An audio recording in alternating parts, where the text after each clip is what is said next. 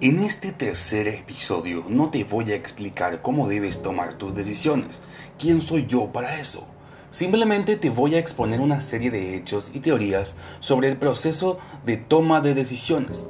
La idea es que si conoces bien el proceso por el que tomas tus propias decisiones, vas a ser capaz de tomarlas más efectivamente. Además, ¿por qué no decirlo? Conocer cómo trabaja la mente en este tipo de procesos también te otorga la capacidad de influir en las decisiones de otras personas. Si trabajas en ámbitos de publicidad, marketing o ventas, eso te debe de interesar.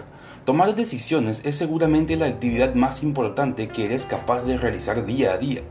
Todos los días tomas unas cuantas. Algunas no parecen muy trascendentes, como decir qué ropa te vas a poner o qué vas a comer, y otras como decidir qué vas a hacer y qué no, determinar tu futuro inmediato y prepararán el terreno para otras decisiones más importantes que fijarán el rumbo que tomará tu vida.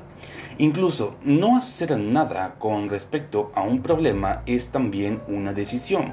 Si has visto la película Sliding Doors, protagonizada por eh, Wayne Paltrow, ya sabes que incluso una pequeña decisión puede cambiar tu vida porque en la película la protagonista duda entre recoger una muñeca que se le ha caído a una niña y perder el tren o coger el tren sin ayudar a la niña.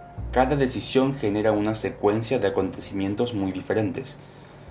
Bueno, según Philip Techlock, que es un catedrático de psicología en la Universidad de Pensilvania, hay tres formas básicas de abordar las decisiones.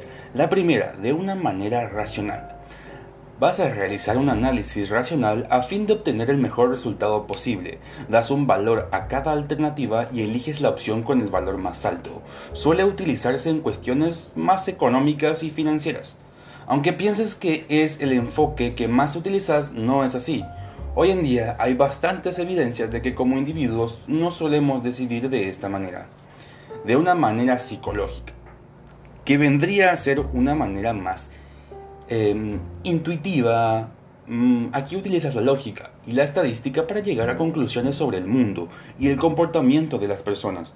Has desarrollado una serie de mecanismos cognitivos que te permiten enfrentarte a entornos adversos, contra los que dispones de pocos recursos, así que utilizas muchas veces inconscientemente estrategias heurísticas basadas en tu experiencia que reducen considerablemente la complejidad de la decisión a unas reglas más sencillas. Por ejemplo, em, asociar una marca de productos a productos de calidad te empuja a elegir esos productos sin pensar demasiado. Si es de X, tiene que ser bueno. De una manera social también es otra manera. Em, a diferencia de los anteriores enfoques, no basas tu juicio en la limitada información de que dispones. Vives en un mundo en el que la sociedad establece tu percepción de los hechos de qué tipo de ropa está de moda hasta la importancia del matrimonio. Y esto influye totalmente en tus decisiones. Te preocupa mucho cómo entenderán tus decisiones los demás. Al fin y al cabo, tu supervivencia en la sociedad o en cualquier organización depende de tu integración en ella. Estas decisiones pueden ser muy inconscientes porque ya están prácticamente predeterminadas por tu entorno social, que serían las leyes, normas y imitar a los demás. Desde cualquier perspectiva, tus decisiones están influenciadas por tu percepción del riesgo, pero según cómo definas un problema, percibirás el riesgo de diferente manera. Por ejemplo, si lo defines como una oportunidad de ganar algo, serás más sensible a los riesgos y tenderás a evitarlos. Sin embargo, si lo planteas como una pérdida, tomarás más riesgos para evitarla o para recuperar lo perdido. Las palabras que utilices en la definición del problema introducen un sesgo que lo creas o no, te inclinará más por una solución que por otra. ¿Cómo haces un juicio de la información que se te presenta? Pues muy al contrario de lo que puedas pensar de una manera totalmente parcial y sesgada.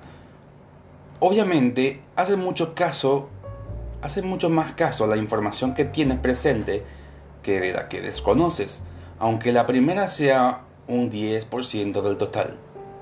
Las emociones juegan un papel muy importante. Tiene mayor relevancia la información que puedas recordar fácilmente ya que te impactó de alguna manera en su momento. Eres muy selectivo a la hora de valorar la información. Haces más caso a la información que sirve a tus propósitos que a la que te aleja de ellos. Igualmente haces más caso a la información que confirma tus opiniones y puntos de vista. Inconscientemente no vas a pedir consejo a nadie que piense de manera muy diferente a ti. Tu racionalidad está limitada. Los mismos datos pueden llevar a conclusiones muy diferentes según los supuestos que hayan asumido como correctos.